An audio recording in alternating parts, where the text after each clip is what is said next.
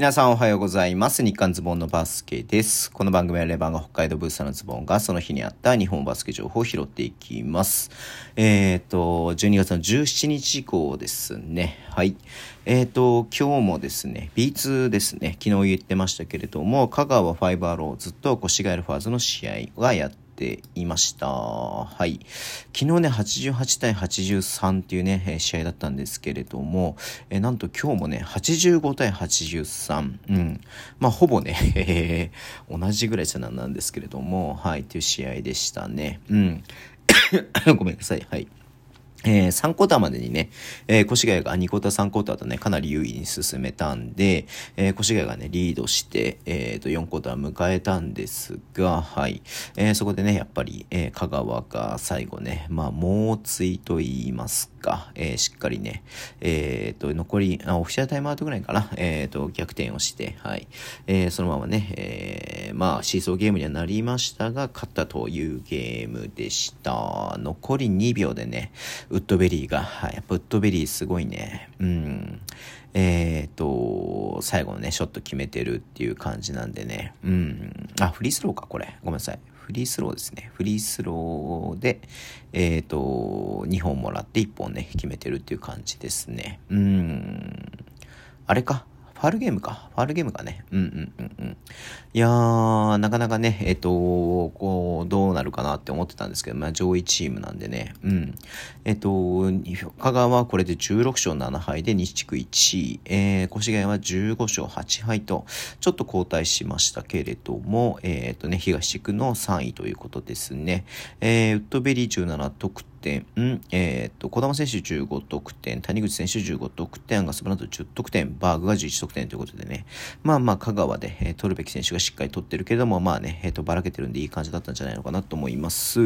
えー、越谷二宮選手、アイザック・バーツが12得点、点。鎌田選手すごかった。そうだ、見てた時、鎌田選手がね、すごい速攻もあれだったしね、えっと、ペイントタッチとかもすごくしていて、23得点、すごいっすね。3、7リバウンド、2アシスト、すごいよね。うん。で、ブラッキンズが15得点ということになっています。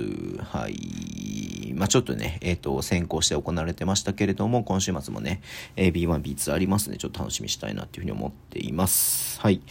で、えっ、ー、と、特別指定が結構出ましたね。えー、まず、群馬クレインサンダーズが八村アレン選手ですね。えっ、ー、と、昨シーズンね、サンロッカーズ渋谷で特殊で入ってましたけども、えー、4年生でね、まあ、この間インカレが終わって、えっ、と、何、えー、群馬に加入ということになりました。えー、プロ契約かなと思ったら特別指定みたいですね。うん。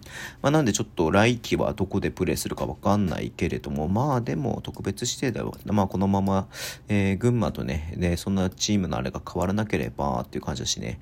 まあなんかその社長もすごいニッコニコでね、ずっと会見やってましたんでね。うん。まあちょっとね、えっ、ー、と、バルビンと、はい、多分キーナーもね、怪我が重たいかなっていうふうに思うので、はい、えっ、ー、とね、そのインサイドの中でね、えー、まあインサイド、まあ3番でやるみたいなこともね、話してましたけれども、うん、えー、まあちょっとね、どう進化していくのかすごい楽しみだなっていうふうに思ってみていました。はい。えー、あと、京都ハンナリーズですね、京都ハンナリーズは白鴎だよね、白鴎だよね、白鴎大の、えっ、ー、と、小室隆弘選手とね、え特別指定契約ということになりました。